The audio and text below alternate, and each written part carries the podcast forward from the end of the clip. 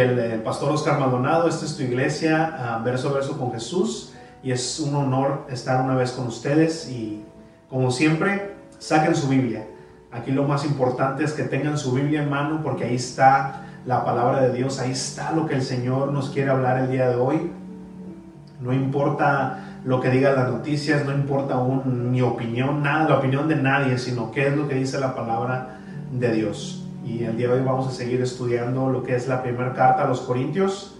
Y vamos a, ya estamos en la recta final. La verdad estoy emocionado porque ya vamos a terminar esta primera carta y pues sigue la segunda carta a los Corintios, que es una carta corta, pero si Dios quiere también vamos a estarla estudiando. Pero hoy vamos a comenzar el versículo, perdón, el capítulo 15 y vamos a estar ahí eh, estudiando. Este capítulo es el capítulo más largo de toda la carta de Corintios, tiene 58 este, versículos, así es que no sé si vamos, si, si lo voy a poder terminar la semana que entra, este, si no vamos a estar tres semanas ahí, pero no se preocupen, no importa, la palabra de Dios nos habla siempre a tiempo y fuera de tiempo, no importa este, cuánto estemos en un capítulo, eh, lo importante es que nuestros, nuestros oídos espirituales, nuestro corazón, nuestro entendimiento esté listo para ser eh, vuelto a formar, conformado, dice la palabra de Dios, no se conformen, no se amolden a este siglo, no se amolden a esta cultura, no se amolden a la manera de pensar del mundo, sino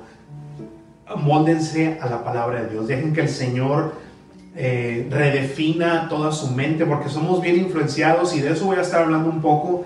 De hecho, uno de los grandes problemas que tenía esta iglesia de Corinto era toda la influencia eh, cultural, la mezcla de diferentes creencias e ideas religiosas que estaba eh, entrando a, la iglesia y estaba, lamentablemente, estaba cambiando el mensaje del Evangelio. Eh, Pablo fue quien estableció esta iglesia y pues obviamente Pablo predicando lo que es el Evangelio, el Evangelio puro, pero empezaron a entrar las influencias culturales, las influencias... Eh, diferentes ideas religiosas que en Corinto vemos que era una ciudad donde había mucho, mucho comercio, muchas personas de otros lados del mundo que traían ideas, que traían un montón de cosas. Entonces se empezó a, mezclar todas esas ideas y aún nosotros mismos traemos ideas del mundo, traemos ideas paganas, aún ideas que nos, que nos enseñaron nuestros padres, nuestros este, ancestros pensando nosotros que esa era la forma de adorar a Dios, que esa era la forma de, tener una religión, por así decirlo. Entonces todo eso empieza a mezclarse y, se quiere mezclar con el Evangelio. Y es lo que eh, está pasando lamentablemente en muchas iglesias el día de hoy. Eh, no solamente la, influencia cultural, pero sobre todo eh, se predica mucho eh, de psicología, se, se, empieza a diluir el evangelio, el mensaje, por querer tener un o hablar un mensaje políticamente correcto, eh, por así decirlo, un mensaje que no ofende, un mensaje que no, que, que es popular. Pero cuando hacemos eso, ¿qué es lo que estamos haciendo con el verdadero mensaje del Evangelio? cuando, cuando empezamos a mezclar eso, a querer hacer eh, la palabra de Dios relevante usando otras herramientas que no son las de Dios, poco a poco se va perdiendo el mensaje y cuando menos lo acuerdas estamos lejos de lo que es el Evangelio. Entonces vamos a ver todo eso, vamos a ver cómo un poco de levadura leuda toda la masa, como dice la palabra de Dios. Un poco de, de querer acomodar el Evangelio, eh, tal vez a través de, mentiras o a través de querer doblarlo o acomodarlo a, a la cultura de hoy, poco a poco se va a ir perdiendo el verdadero mensaje del Evangelio. Y eso es lo que Pablo quería confrontar en esta iglesia y lo que el Señor quiere confrontar el día de hoy en nuestra mente, en nuestro corazón. Así es que abra sus, sus Biblias, por favor. Algunos de los, este, de los miembros de esta iglesia de Corinto empezaron aún a, dudar de la resurrección de los muertos. No tanto que eh, dudaban de la resurrección, de Jesucristo, pero sí empezaron a dudar de la resurrección de los muertos. De los muertos. Decían que no iba a haber resurrección y, empezaron a, como les digo, a, poner otras ideas, otras mezclas de otros pensamientos. Aún, si recuerdan cuando Pablo este, predicó en Atenas, todos estaban muy atentos a escucharlo. ¿Por qué? Porque ellos estaban, hasta ellos mismos decían, eh, Pablo les dijo, ustedes son muy religiosos, ustedes escuchan, eh, estas personas les gustaba escuchar cosas nuevas, a pensadores, a gente que iba y, con palabras rembombantes eh, hablaban según su verdad. Entonces ellos empezaron a escuchar a Pablo, pero cuando Pablo dice la palabra de Dios que llegó a, hablar de la resurrección de los muertos, se empezaron a burlar. Eso lo pueden encontrar en Hechos 17, 32.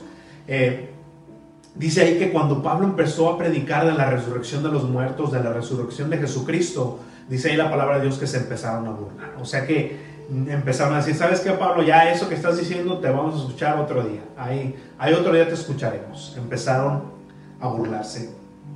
Y de esto habla todo este capítulo 15, de las consecuencias que puede tener el cambiar el mensaje del Evangelio de Cristo sea cambiando poco o sea cambiándolo mucho, cuando cambiamos las cosas fundamentales del Evangelio, ya no es Evangelio de Cristo, es cualquier otra cosa.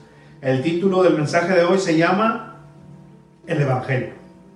Un, mensaje, un título sencillo pero con gran, con gran implicación. El Evangelio.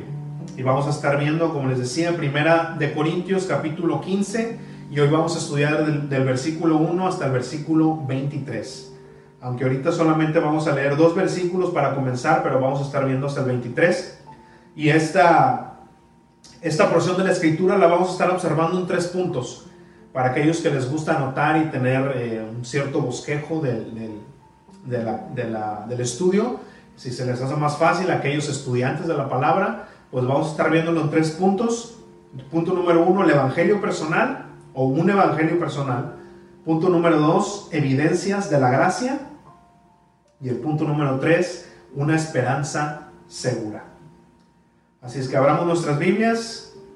1 Corintios 15, versículo 1 y 2 es lo que vamos a leer hasta ahorita y después este, nos adentramos a todo lo que el Señor tiene para nosotros el día de hoy. Así es que cada vez que abrimos la Biblia es la palabra de Dios hablándonos. Señor, honramos tu nombre al leer tu palabra. Dice la palabra de Dios, además hermanos, les anuncio el Evangelio que les prediqué, que es el mismo que ustedes recibieron en el cual siguen firmes. Por medio de este Evangelio serán salvados, siempre y cuando retengan la palabra que les he predicado. De no ser así, habrán creído en vano. Vamos a orar. Padre, te damos tantas gracias, Señor, por este día que nos has regalado. Gracias por tu palabra, Señor, que nos has dejado como esa antorcha, como esa luz, Señor, que va alumbrando nuestro camino, Señor, en estos tiempos tan oscuros.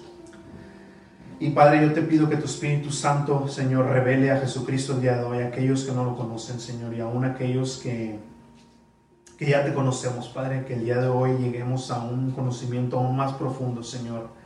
Eh, no solamente con el, con el mero hecho de saber más, sino, Padre, de, conocerte más, Señor, para que nuestra adoración sea precisamente así como conocemos de ti, Padre, profunda y de todo corazón y en espíritu y en verdad. Padre, yo pongo en tus manos este tiempo, todos los que están escuchando en este momento, Señor, yo te pido que, Padre, quites toda venda de ojos, Señor, que quites toda distracción, Señor, y que tu Espíritu Santo penetre, Padre, penetre los corazones, penetre eh, los oídos, Padre, y que el día de hoy puedan tener un encuentro contigo, Señor, con ese Jesús resucitado, Señor. Te damos gracias en el nombre de Cristo Jesús.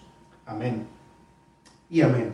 Entonces, eh, el primer punto, un evangelio personal. Nosotros ahora estamos en una era donde todo se puede personalizar.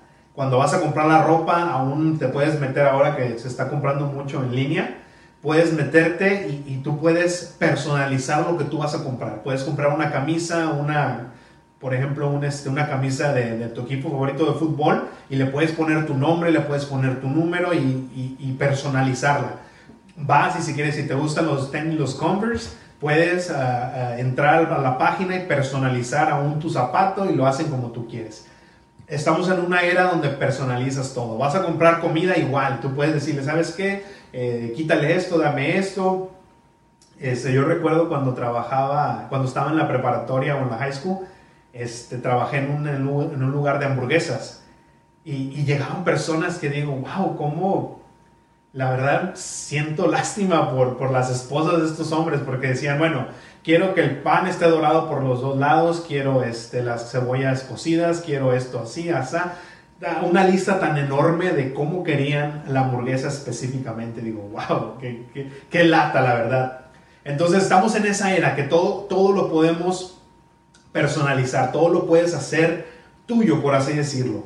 Entonces, cuando hablamos de que tenemos que hacer a, Jesucristo nuestro Salvador personal, no estamos hablando de que entonces podemos tomar el mensaje o podemos tocar, tomar el Evangelio y, personalizarlo, o sea, cambiar, ah, esto no me gusta, esto sí me gusta, porque cuántas veces no hemos tomado la palabra de Dios o hemos escuchado eh, eh, que dicen, bueno, es que esto de la palabra, no, esto no me gusta, esto, esto casi no, esto no, esto no lo, esto no lo creo, pero esto otro sí.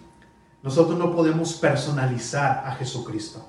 Cuando queremos decir que, tenemos que hacer a Cristo nuestro Salvador personal, es de que tenemos que tener una relación con Él. Es lo que quiere decir un evangelio personal. Así es que eh, Él nos ha dejado su palabra para conocerlo tal y como es Él, sin que nada cambie, sin que nada cambie. Recuerdo que hace tiempo una persona muy este, amada eh, de mi familia trataba yo de, hablar con él sobre el Evangelio. Y, y uno de, de, sus argumentos era de que él no creía que la palabra de Dios fuera escrita por Dios, que, no, que más bien que era escrita por hombres y que no creía que esos hombres este, fueran... Eh, personas guiadas por Dios. Entonces, él me, y yo le decía, bueno, entonces, ¿cómo tú conoces a Dios? ¿Cómo sabes que hay un Dios? Y él decía, bueno, es que yo voy a, la iglesia que en realidad no se congrega, pero a la que se, según se hacía ser parte de. Dice, y entonces el sacerdote me dice eh, que hay un Dios. Le digo, ¿y cómo crees que esa persona, ese sacerdote, conoció que hay un Dios? Si no es a través de la palabra. Dice, no, es que ellos eh, han tomado eh, el testimonio de personas y entonces desde que nació Cristo, esa persona le dijo a otra y esa otra y, esa otra y así hasta este tiempo.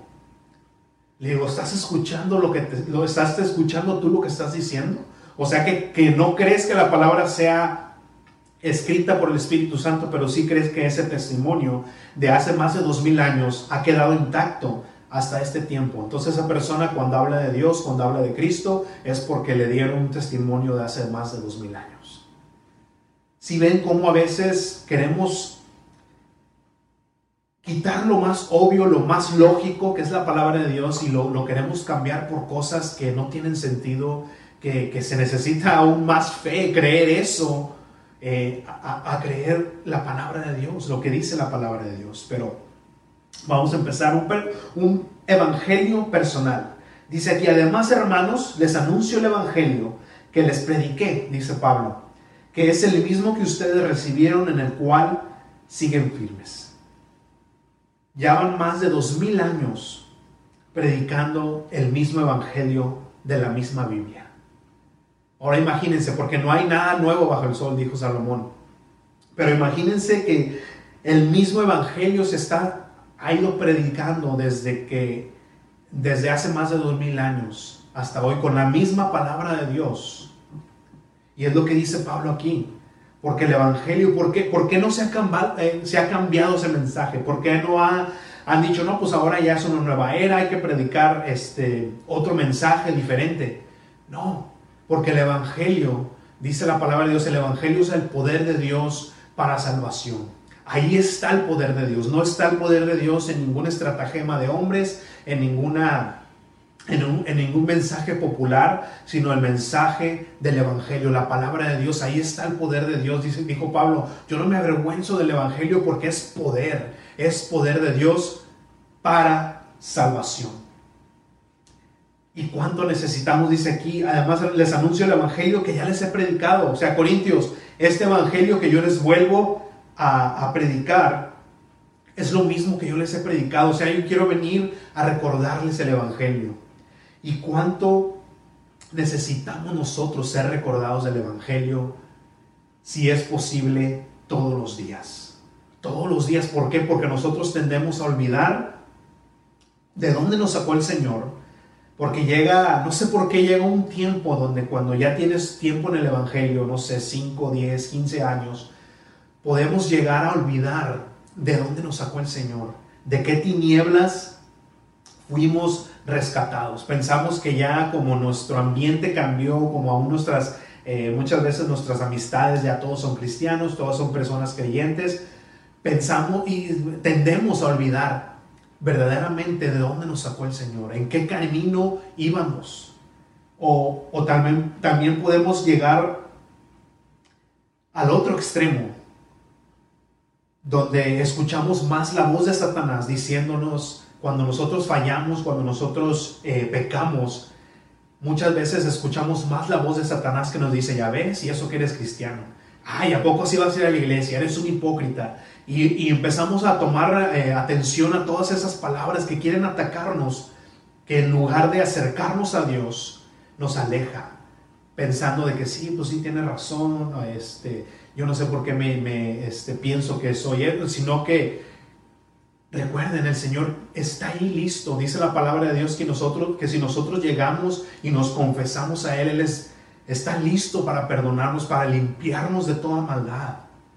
Entonces tenemos que tener cuidado de no caer en un extremo ni el otro, sino que tenemos que ser recordados del Evangelio. Como te digo, si es posible, todos los días recordar el Evangelio. Por eso el Señor cuando dijo, eh, cuando estableció la cena del Señor, por eso la estableció, porque quería Él que nosotros recordáramos el Evangelio. Cuando nosotros celebramos la cena del Señor, cuando tomamos ese pan y esa copa, es lo que estamos anunciando. Estamos anunciando la muerte del Señor, porque ahí fue donde se fue pagado nuestros pecados. Ahí fue donde nosotros fuimos liberados de, esa, de esas cadenas, fuimos nosotros sacados de, de ese camino que íbamos de perdición. Y por eso el Señor, recuerden esto cada vez que, que, coman del pan y beban la copa, recuerden el Evangelio. Por eso es importante que nosotros recordemos el Evangelio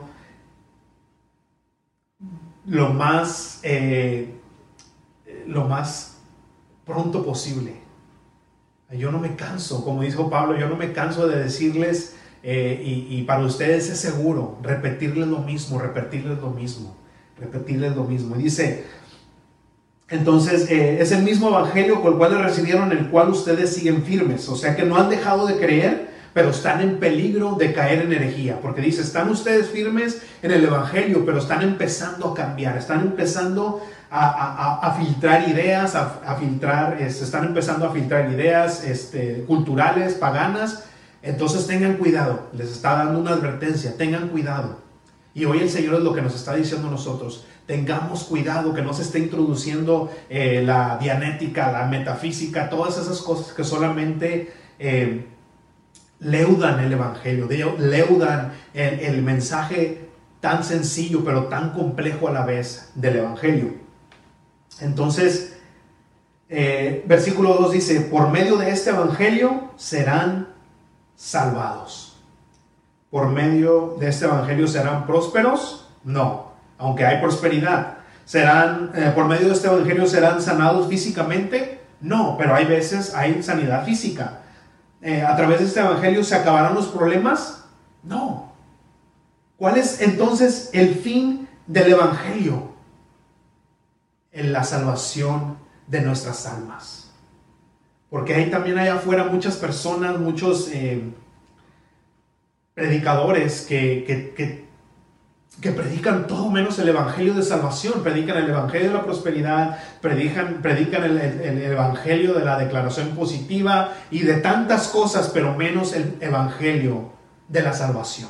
Y ese es el punto, ese es eh, lo principal de por qué se predica el Evangelio, eh, porque el Evangelio es poder de Dios para salvación.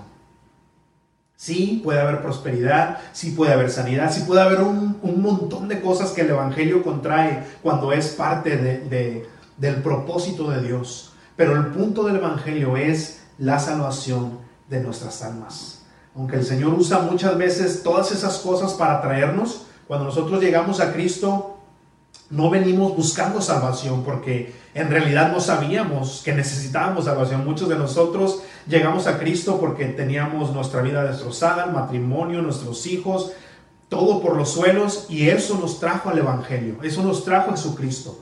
Pero en realidad el punto fue que el Señor nos dijo, es que tú necesitas ser salvado, tú necesitas ser salvado. ¿Se acuerdan cuando este, estos son unos hombres trajeron a Jesús un paralítico? Y dice la palabra de Dios que había tanta gente alrededor de Jesús, estaba dentro de una casa. Y dice que estos hombres estaban desesperados por, por traer este amigo hacia Jesús, porque ellos habían escuchado que él era una persona que, que sanaba enfermos. Entonces dice la palabra de Dios que empezaron a hacer un hoyo en, la, en, el, en el, techo y, hasta que llegaron enfrente de donde estaba Jesús. Y eso, esa historia la pueden ver en Marcos 2. Y, y dice la palabra de Dios ahí que, que estos hombres obviamente llevaban a su amigo paralítico para qué? Para que fuera sanado. Ellos buscaban a Jesús para ser sanos. Pero ¿qué fue lo que hizo Jesús? Lo que hizo Jesús dijo, tu fe, la fe de ustedes, ahora les dijo, hijo, los, tus pecados te son perdonados tus pecados te son perdonados. Jesús, pero yo vine en realidad para que me sanaras.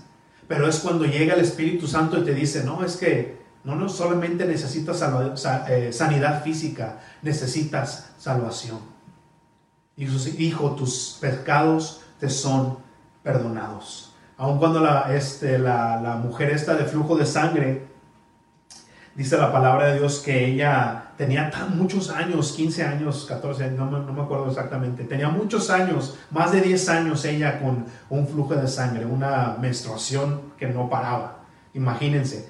Entonces esta mujer estaba desesperada, ya no sabía qué hacer, había gastado todo su dinero, su dinero, había agotado todo lo que ella tenía por querer eh, ser sana y no, nunca lo pudo hacer hasta que escuchó de Jesús y dice la palabra de Dios que ella tenía fe, dice, si yo pudiera tocar tan solo el borde de su manto, sé que sería sana.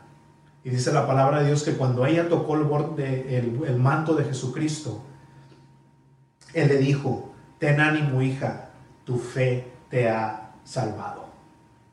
Así es que esa mujer no solamente fue sana, pero fue salva. Entonces el punto no es nada, el Evangelio es para salvación para salvación. Entonces, ¿qué situación o qué problema ha usado el Señor para llamar tu atención? ¿Cómo te trajo el Señor a aquellos que ya son parte eh, eh, del cuerpo de Cristo? O, o, tú, si no has escuchado aún el llamado del Señor, ¿qué esperas para venir a Él? ¿Qué quieres que Él te traiga una situación más fuerte? Porque créeme, Él quiere salvarte. Él quiere salvarte y va a usar hasta el medio más eh, fuerte para que tú puedas ser salvo. ¿Qué estás esperando? Si tú no has escuchado el llamado de Dios, si tú no has venido a Él, ¿qué estás esperando? ¿Por qué quieres que venga algo más fuerte a tu vida para que entonces puedas entregarte a Cristo? El Señor no quiere que ninguno se pierda, dice la palabra de Dios. Es el deseo del Señor que nadie se pierda, sino que todos lleguen al arrepentimiento, que todos lleguen a arrepentirse. Pero dice, por medio de este evangelio serán salvados siempre y cuando retengan la palabra que yo les he predicado. Siempre y cuando retengan la palabra que yo les he predicado. Ahora, no quiero meterme una vez más, y esto lo dije entre semana, el, el mensaje, en el pensamiento de mitad de semana, no quiero meterme a que si la salvación se pierde o no, pero aquel que tiene la salvación está seguro en Cristo Jesús, porque no depende de nosotros retenerla. No depende de qué es lo que dejamos de hacer, qué es lo que hacemos, sino lo que vamos a hacer. La salvación, nuestra salvación depende de lo que Jesucristo ya hizo en la cruz del Calvario. La salvación de nosotros depende de Cristo, no depende de nosotros retenerla, sino de tener fe. Romanos 8 dice que, ¿qué puede separarnos del amor de Cristo? ¿Qué nos puede separar de Él? ¿Qué, qué podemos hacer para que eh, para que Jesús nos deje de amar. Dice, hay tribulación, hay angustia, hay persecución, hay hambre, desnudez, peligro, espada. ¿Qué hay que nos pueda separar del amor de Cristo? Juan 10 dice, mis ovejas oyen mi voz y me siguen. Nadie las arrebata de mi mano. Los que son ovejas del Señor oyen su voz y le siguen. Dice la palabra de Dios, nadie las arrebata de mi mano.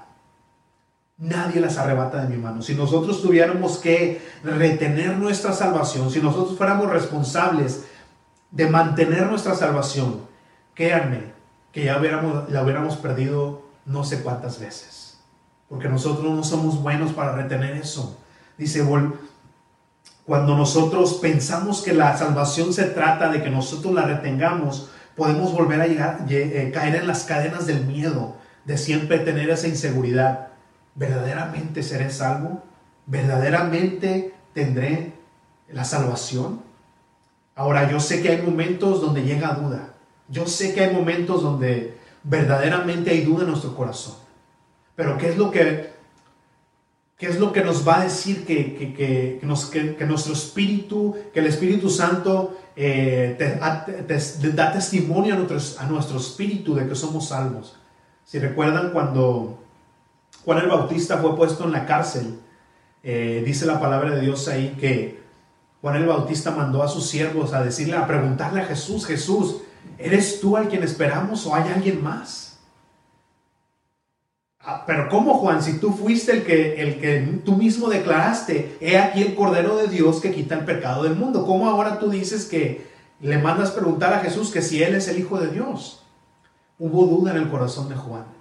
Pero ¿qué fue lo que dijo Jesús? La palabra de Jesús, la palabra de Dios fue la que volvió a sellar eso en el corazón de Juan. Fue lo que volvió a ponerlo ah, en el camino. Así nosotros, cuando nosotros lleguemos a tener duda, no es malo tener duda, pero tenemos que ir una vez más a la, a la palabra de Dios y volvernos a, anclar a sus promesas, volvernos a anclar a, lo que dice la palabra de Dios, que dice que nadie los arrebata de, su mano, que qué nos va a separar de Él, que todos aquellos que somos de Él, eh, vamos, eh, no hay nada que nos arranque de su mano. Entonces tenemos que regresar a la palabra de Dios para volver a anclarnos a sus promesas. Pero entonces, ¿quiénes son los que retienen la palabra? ¿Quiénes son esos que, que, que han que han mantenido el mensaje. Hay evidencias de una persona que es salva. Dice Pablo ahí más adelante, dice, yo no soy digno de ser llamado apóstol. Yo la verdad, todas esas eh, muchas cosas que hice en mi pasado, dice, yo no soy digno. Yo no soy digno de servirle al Señor. Pero lo que sigue ahí adelante en el versículo dice, pero la gracia de Dios, por la gracia de Dios soy lo que soy la gracia de Dios, ese favor inmerecido, es la evidencia de que tú y yo somos salvos. Y lo cual me lleva al segundo punto, que dice, ¿cuál es el, punto número dos? Evidencias de la gracia recibida. ¿Cómo sé entonces yo que soy de esos que retuvieron la palabra? ¿Cómo soy yo? ¿Cómo sé yo que entonces eh, estoy sellado con el Espíritu Santo? Como dice la palabra misma, que cuando nosotros creemos en nuestro corazón somos sellados con el Espíritu Santo. ¿Cuáles son esas evidencias? Versículo 3. Versículo 3 dice, en primer lugar, les he enseñado lo mismo que yo recibí, que conforme a las escrituras, Cristo murió por nuestros pecados. Una de las evidencias, y la más importante, es haber recibido el Evangelio de Jesucristo. Dice Pablo, en primer lugar yo les enseñé lo mismo que yo recibí. Nosotros no podemos enseñar, no podemos dar algo que no hemos recibido. No podemos enseñar algo que no creemos, no podemos enseñar o, dar algo que nosotros mismos tenemos dudas. La primera evidencia de una persona que ha recibido esa gracia, de una persona que tiene el Espíritu Santo, de una persona que es salva, es que haya recibido el Evangelio de Cristo. Pero ¿qué Evangelio? Dice, les he enseñado lo mismo que yo recibí, que conforme a las escrituras.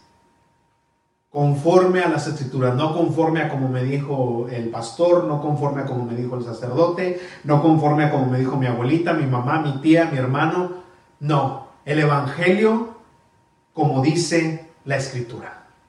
Como dice la escritura, porque si no entonces caemos en el mismo error de la historia que les comentaba al principio de pensar que conocemos a Dios por testimonio de una persona que le dijo a otra persona, que le dijo a otra persona.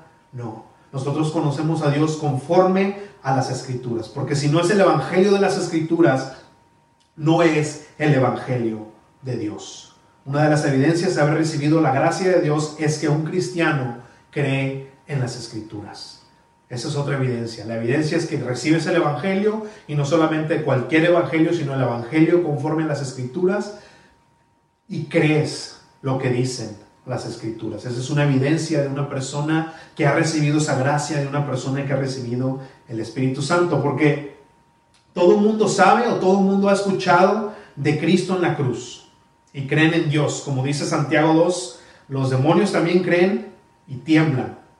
O sea que no es solamente, ah, sí, yo creo en Dios, y sí, Diosito y, y mi Diosito. Pero no se trata solamente de creer en Dios. Santiago eh, capítulo 2 dice ahí, los demonios también creen y ellos tiemblan de miedo. Pero ¿saben qué? Todos aquellos que han escuchado de Jesús, que, han, que saben que, ah, sí, Jesucristo murió en la cruz del Calvario, tengo una noticia para ti. Jesucristo ya no está en la cruz. Yo sé que lo traemos muchos en, este, en el cuello, colgados, un crucifijo de oro, en la pared, no sé, como sea. Pero déjame decirte que Jesús ya no está en la cruz del Calvario. Que Jesús ya no está ahí. Él ha resucitado. La tumba está vacía, la cruz está vacía, ya no está Jesucristo ahí. Y vamos a ver qué es lo que implica eso, porque es muy importante. Todo el mundo ha escuchado de Jesús, todo el mundo, cuando te hablan de Jesús, lo primero que se te viene a la mente es Jesús en la cruz. Pero Jesucristo ya no está ahí, Jesucristo ha resucitado. Versículo 4 dice que también conforme a las, escrituras fue sepultado y resucitó al tercer día. Dice en el 5, y que se apareció a Cefas o a Pedro y luego a los doce. Después se apareció más de 500 hermanos a la vez, de los cuales muchos aún viven y otros han muerto. O sea, en ese entonces, cuando Pablo escribió esta carta, había muchas personas que habían visto a Jesucristo resucitado y que todavía estaban vivos. Este, dice en el 7. Luego se apareció Jacobo, después a todos los apóstoles, dice, y por último se me apareció a mí, que yo soy un hijo nacido fuera de tiempo. Ahora yo te pregunto a ti que me estás escuchando, ¿has tenido tú un encuentro con Jesucristo? ¿Has tenido tú un, encuentro con ese Jesucristo resucitado?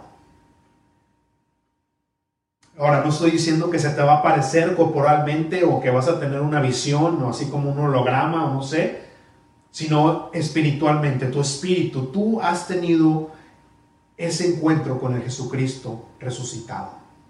¿Y por qué, estoy, por, qué, por qué es importante tener ese encuentro? ¿Por qué es importante tener ese encuentro con el Jesús resucitado? Porque es ahí donde está el cambio en tu vida. Es ahí donde podemos ver todos estos hombres, todos los discípulos, todas las personas que estuvieron aún caminando con Jesucristo mismo en, su eh, ministerio en la tierra.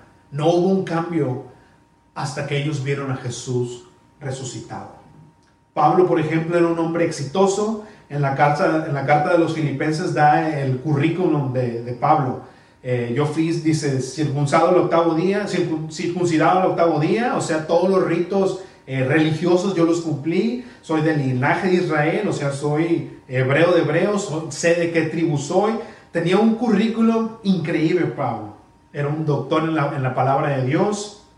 Dice, es más, mi celo de, mi religión me llevaba a perseguir a la iglesia. Me llevaba a aquello porque él, no, él no pensaba, él no creía que Jesucristo era quien, quien dijo ser. Y él perseguía a todas las personas que decían que eran cristianos. Él perseguía a todas las personas que eh, creían en Jesucristo. Dice, yo mi celo por mi religión me llevó hasta matar a las personas que se llamaban cristianas. Dice, en cuanto a la justicia que se basaba en la, en la ley, irrepensible. Yo no faltaba a ningún mandamiento de la ley. En pocas palabras, Pablo podría decir, ¿sabes qué? Es que yo no necesito de Jesús, yo no necesito de Cristo. Así como muchas personas, lamentablemente, el día de hoy dicen, es que yo para qué necesito ir a la iglesia, yo para qué necesito de Dios. Yo tengo buen trabajo, tengo dinero, tengo casa, no le hago mal a nadie. ¿Yo para qué necesito eso? Ya después, cuando esté viejo, voy a la iglesia, pero tengamos cuidado, porque no sabemos que en realidad, como dice Apocalipsis, eres un desventurado, un miserable, estás pobre, ciego y desnudo. Estás pobre, ciego y desnudo. Y no es hasta que tienes un encuentro con Jesucristo que, que nos damos cuenta de nuestra condición. Hasta que tengamos ese encuentro con ese Jesucristo resucitado, nos vamos a dar cuenta de cuánto verdaderamente necesitamos ser salvados. Cuando Pablo se dio cuenta, tuvo que tener ese encuentro con Jesucristo. Porque fíjense lo que dice, cuando Pablo tuvo ese encuentro con Jesucristo en camino a, a Damasco, dice, en el versículo 9 de esta carta, dice, a decir verdad, yo soy el más pequeño de los apóstoles y no soy digno de ser llamado apóstol porque, porque perseguía a la iglesia de Dios. Versículo 10 dice, pero, pero por la gracia de Dios. Fíjense cómo recibió en la gracia. Por la gracia de Dios yo soy lo que soy y su gracia para conmigo no ha sido en vano, pues he trabajado más que todos ellos, aunque no lo he hecho yo, sino la gracia de Dios, que está conmigo. Cuando esa gracia es recibida, no quedas igual. Cuando esa gracia de Dios entra a tu vida, entonces empieza a ser una rema en tu corazón, empieza a ser una rema en, tu pensamiento. Y empieza a haber un cambio, dice, cuando yo, yo, no, yo, no, yo no soy digno, dice Pablo, yo no soy digno de ser llamado apóstol, yo no soy digno de servirle al Señor y tiene razón, ninguno de nosotros somos dignos de ser llamados hijos de Dios, ninguno de nosotros somos dignos aún de servirle a un Dios santo, pero dice, pero la gracia, y qué hermoso está ese pero ahí, pero por la gracia de Dios Dice, ahora pues he trabajado más que todos. Como dice Filipenses 2.12, ocúpense de su salvación con temor y temblor. No dice que ocúpense por ser salvos, sino una vez que tú eres salvo, tienes que estar haciendo algo. Tiene esa, si tú has recibido esa gracia, tiene que haber un cambio en tu corazón. Dice la palabra de Dios que el Señor está haciendo un trabajo en cada uno de nosotros y lo va a llevar a la perfección el día de Jesucristo. Pero dice, ocúpense de su salvación con temor y temblor, porque Dios es el que produce en ustedes el mismo el querer como el hacer por su buena voluntad. La fe que salva no viene sola. La fe que salva no viene sola, eso está en Santiago 2. Porque dice ahí en Santiago, dice, ¿de qué sirve que tienes fe si no tienes obras? ¿Acaso esa fe, puede salvar? ¿Acaso esa, esa fe puede salvar? Lo que está diciendo aquí es de que la verdadera fe, cuando tú verdaderamente eres salvo, hay frutos. Dice, eh, dice, dijo Jesucristo, separados de mí ustedes no pueden hacer nada. ¿Cómo vamos a conocer que verdaderamente son hijos de Dios? Por su fruto los conocerás. Una persona que es salva, una persona que es un hijo de Dios, tiene fruto. Va a dar fruto, va a haber un cambio en su vida. Muchos hacen, es un cambio radical, muchos es un cambio poco a poco, pero hay un cambio que hace la gracia de Dios cuando entra en esa persona. Hay efecto, hay frutos. Versículo 11 dice, pero ya sea que yo lo, que lo haga yo o que lo hagan, ellos, esto es lo que predicamos y esto es lo que ustedes han creído. Pero si se predica a Cristo, que se predica que Cristo ha, resucitado de entre los muertos, o sea, la primera parte del, mensaje ustedes lo creen, pero ¿por qué ahora están dudando? Porque dice, si se predica que Jesucristo ha resucitado, ¿cómo es que algunos de ustedes dicen que los muertos no resucitan? Porque si los muertos no resucitan, tampoco Cristo resucitó. Porque ¿qué significa que Cristo haya resucitado? Porque si dejamos el Evangelio, si dejamos el mensaje del Evangelio en solamente que Cristo murió por nuestros pecados, entonces todos los pecados que hemos cometido desde que Cristo murió, ahora son cargados a nuestra cuenta. Pero dice la palabra de Dios que Jesucristo dio su vida no solamente para quitar el pecado, perdón, no solamente para cubrir el pecado, sino para quitar el pecado. Para quitar el pecado del mundo cuando Jesucristo resucitó, fue el sello de aprobación de Dios el Padre, de que ese sacrificio entonces sí fue suficiente para que todos los pecados del mundo fueran borrados. En el Antiguo Testamento, en el libro de, Levítico, ahí narra eh, cómo cada año el sumo sacerdote entraba por medio de sacrificios de una serie de, de ritos eh, espirituales, pero llegaba a presencia, al lugar santísimo, donde estaba la presencia de Dios, y dice la palabra, eh, narra ahí que, cada año el sumo sacerdote tenía que entrar ahí a presentar eh, sacrificios por todo el pueblo, por los pecados de todo el pueblo. Y, si, y cómo sabían ellos que iban a ser perdonados, cómo, qué era lo que daba eh, a conocer que Dios los había perdonado cuando ese sumo sacerdote salía de la presencia de Dios con vida. Ese era el, el, sello, esa era la, la, señal de que Dios había perdonado sus pecados. Y eso solamente era una sombra de lo que había de venir, porque ahora Jesucristo entró al, al lugar santísimo, entró a la presencia misma de Dios y Él resucitó, Él salió de ahí vivo para que fuera el sello de, que entonces ese sacrificio fue, fue, aprobado por Dios y ahora, ahora somos limpios de todo pecado. Ahora, ahora Él ha pagado el precio por todo el pecado del mundo. Jesús es nuestro sumo sacerdote, entró a la presencia de Dios y salió con vida para no solamente perdonar nuestros pecados por un año, sino para la eternidad, para siempre. Versículo 14 dice, y si Cristo no resucitó, nuestra predicación no tiene sentido y tampoco tiene sentido la fe de ustedes.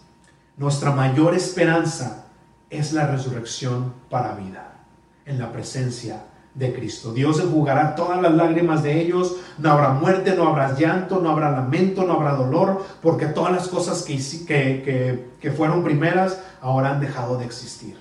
Esa es nuestra esperanza. Nuestra esperanza es no vivir aquí para siempre, sino vivir en un lugar, en la presencia de Dios, donde no hay dolor, donde no hay enfermedad, donde no hay nada de eso, solamente la presencia de Dios y un gozo eterno. Versículo 15 dice, entonces eh, resultaríamos testigos falsos de Dios por haber testificado que Dios resucitó a Cristo, lo cual no habría sucedido. O sea que si verdaderamente no hay resurrección de muertos, entonces somos, los, somos unos mentirosos, dice aquí la palabra de Dios. Si es que en verdad los muertos no resucitan. Porque si los muertos no resucitan, tampoco resucitó Cristo. O sea, todo eso es mentira. Y si Cristo no resucitó, la fe de ustedes no tiene sentido y ustedes todavía están en sus pecados. Fíjense la implicación que tiene al cambiar ese detalle pequeño, pero lo más importante del Evangelio. Si, si nosotros creemos que Jesús, ok, Jesús resucitó, pero ya después no hay, no hay resurrección de muertos, entonces estamos cambiando todo el mensaje del Evangelio. Entonces ni siquiera Cristo ha resucitado, porque entonces sería una mentira y estamos perdiendo el tiempo. Y lo más y lo peor de todo es como dice aquí el versículo 17, dice, la fe de ustedes no tiene sentido y todavía están en sus pecados. Todavía estamos condenados al infierno y, y estamos fritos. Los incrédulos pelean una guerra contra la muerte que no pueden ganar. Y nosotros peleamos una guerra que ya ha sido ganada por Cristo. Versículo 18 dice, en, tal caso, también los que murieron en Cristo están perdidos. O sea, no solamente ustedes, sino también los que ya murieron en Cristo si no hay resurrección de los muertos, dice, también ellos están perdidos. Si nuestra esperanza en Cristo fuera únicamente para esta vida, seríamos los más desdichados de todos los hombres. Toda la fe cristiana, la fe, la fe cristiana sería un chiste, sería una pérdida de tiempo y estuviéramos mejor viendo la televisión apagada que estar aquí nosotros hablando el Evangelio. Dice, todo se desborona, dice Pablo, todo se desborona si ustedes cambian el mensaje del Evangelio, porque entonces se derrumba todo, se derrumba todo. Y no solamente para ustedes, dice Pablo, sino aún los que ya murieron supuestamente en Cristo están más perdidos también. Punto número tres, ya para terminar casi. Una esperanza segura. Una esperanza segura. Versículo 20. Pero y este hermoso pero. Cada vez que, vean esa palabra, chequen lo que dice antes. Pero el hecho es que Cristo ha resucitado. El hecho es que Cristo ha resucitado de entre los muertos como primicias de los que ya murieron. Cristo ha resucitado. Ese sacrificio fue acepto ante el Padre. Cristo ha resucitado. Dice como las primicias de los que ya murieron. Yo sé que hay muchos que aún narra la palabra de Dios que revivieron, pero volvieron a morir. Cristo las primicias. ¿Qué significa eso? Que así como Cristo fue resucitado, así nosotros vamos a ser resucitados junto con Él. Pero Jesús murió, resucitó para vida eterna, en un cuerpo glorificado. Y en, ese, y en este mismo capítulo Pablo nos explica cómo nosotros también vamos a, ser, a resucitar con un cuerpo semejante al de Él, un cuerpo adecuado para estar en la presencia de Dios para siempre. Versículo 21. Porque así como la muerte vino por medio de un solo hombre, también por medio de un solo hombre vino la resurrección de los muertos. Pues así como en Adán todos mueren, también en Cristo todos seremos vivificados. Así como Adán, el primer hombre de la tierra, el hombre perfecto, no había cultura que lo influenciara, no había pecado en el mundo, no había muerte, no había nada, era el hombre perfecto que no había manera de que él fallara a obedecer a Dios. Pero ¿qué sucedió? Falló, pecó. Y dice la palabra de Dios que por medio de él entró la muerte. Por medio de Adán todos mueren, pero así también Cristo, todos seremos vivificados por él. Lo que es imposible para el hombre es posible para Dios. Adán no pudo ser ese hombre perfecto, porque falló, pero Cristo vino. Y Cristo, en eh, eh, Dios en forma de hombre, la segunda persona de la Trinidad, vino para salvarnos, vino para ser ese hombre perfecto, ese segundo Adán, que sí, que sí fue un sacrificio acepto ante Dios. Versículo 23, pero cada uno en su debido orden. En primer lugar, Cristo y después, cuando Cristo venga, los que son de Él. Juan 3 dice que de tal manera Dios amó al mundo que mandó a su Hijo unigénito para que todo aquel que en Él crea no se pierda, mas tenga vida eterna. El sacrificio de Jesús en la cruz fue suficiente para todos los pecados de toda la humanidad. ¿Qué quiere decir esto? Que el Señor ya proveyó por, por esa medicina que nos cura del pecado. Esa medicina está ahí, está puesta. Y es suficiente para el pecado de todo el mundo. Pero ahora, ¿qué es lo que falta? Que tú vengas y te la tomas. Que tú vengas y te tomes esa medicina. Porque es absurdo, y lo pongo de esta manera, de esta, esta ilustración que la escuché una vez de un pastor. Dice, es como si te estás ahogando en el mar y te tiran el, salvavidas. Tú puedes creer y puedes saber perfectamente que si agarras ese salvavidas o ese salvavidas, ese puede salvar tu vida. Pero no va a salvar tu vida al menos que te agarres de él. Tú puedes creer que te puede salvar, tú puedes saber toda la composición este, física y todo. Pero ese conocimiento no te sirve de nada al menos que te agarres de ese salvavidas. Lo mismo es con Cristo. No se trata de creer en Dios, no se trata de que, ah, sí, yo creo en Dios. Se trata de que tú le creas a Dios y que hagas el Evangelio, un Evangelio personal, ese Evangelio que sea tuyo, que, es, que Cristo sea tu Salvador. Que creas en unas escrituras, que Cristo murió por tus pecados y que Él resucitó al tercer día.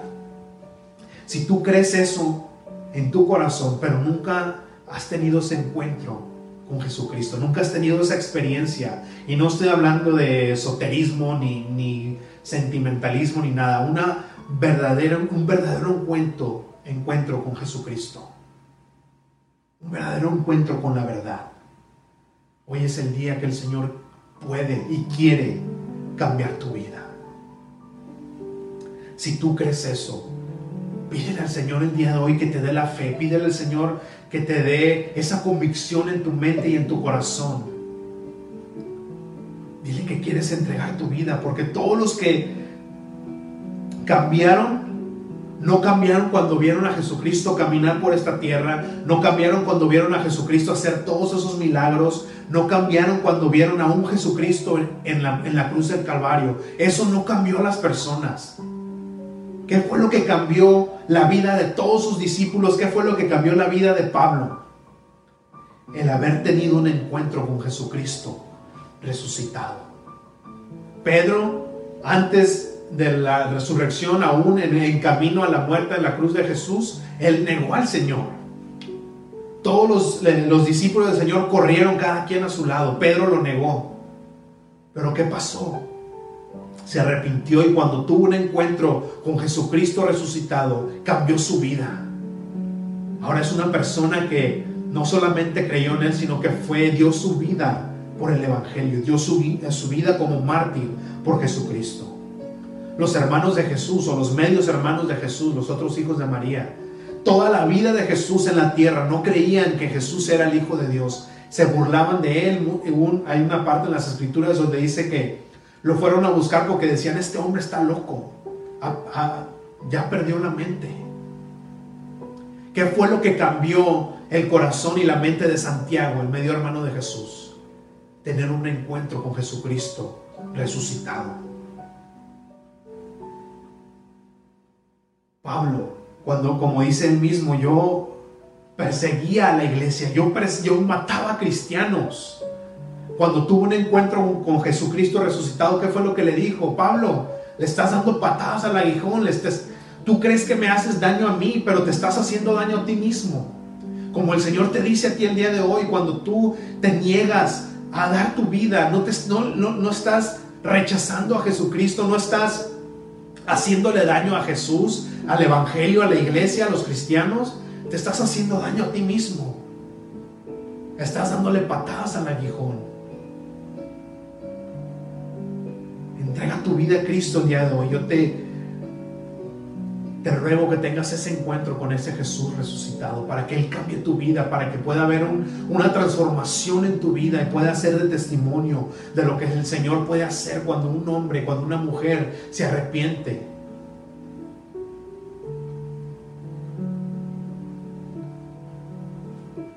Dice la palabra de Dios que Él cambia todo tu lamento en baile. Dice que Él, eh, todas las aflicciones, dijo Pablo, ahora todas las aflicciones que tengo ahora no se comparan porque empieza a cambiar tu visión, empieza a cambiar eh, tu código postal. Ahora ya no, tu hogar ya no es aquí, ya no es la tierra, sino tienes un hogar eterno en el cielo, en la presencia de Dios. Dice Pablo que todas las aflicciones ya no se comparan con la gloria que ha de venir no se compara con todo eso. Aún todos aquellos que ya han muerto en, el Señor, seres queridos, los vamos a volver a ver en un estado vivificado, en un estado perfecto y vamos a adorar al Señor juntos como familia. Si tú quieres entregar tu corazón al Señor el día de hoy, para que tengas las evidencias de tu fe y tengas esa esperanza en tu corazón. Solamente haz una oración conmigo. Dile, Señor Jesús, el día de hoy te pido perdón por mis pecados. Y creo en mi corazón que tú moriste en la cruz del Calvario por mis pecados, pero que resucitaste el tercer día. Y que ahora estás sentado a la derecha del Padre, intercediendo por mí Toma mi vida, Señor, y haz de ella lo que tú quieras. Date la gloria a través de mi vida. Me arrepiento de todos mis pecados y te hago mi único y suficiente Salvador de mi vida. Te entrego mi voluntad y te doy gracias por perdonarme y por mostrarme que mi, que mi nombre ahora está escrito en el libro de la vida. Gracias por hacerme, hacerme acepto ante el, ante el Padre. Me entrego a ti en el nombre de Jesús. Amén. Y amén. Así es que ese es el Evangelio. El Evangelio es el poder de Dios para salvación. Es un poder que solamente aquel que lo vive puede describirlo. Es increíble, así es que yo te invito que, que entregues tu vida a Cristo el día de hoy. Que hagas esa oración que acabamos de hacer y aunque le digas con tus propias palabras, que te arrepientes y que quieres ser parte ahora de Él. Así es que si alguno de ustedes ha hecho esa oración y, ahora es parte de la familia de Dios, quiero que nos haga, no lo haga saber.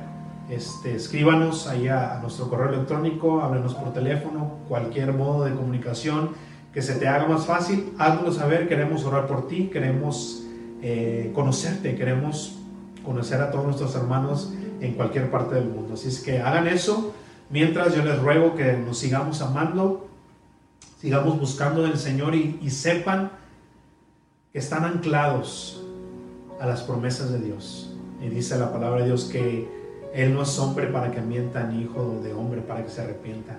Y todas las promesas son en el sí y en el amén. Así es que yo soy el pastor Oscar Maldonado, esta es su iglesia, verso a verso con Jesús.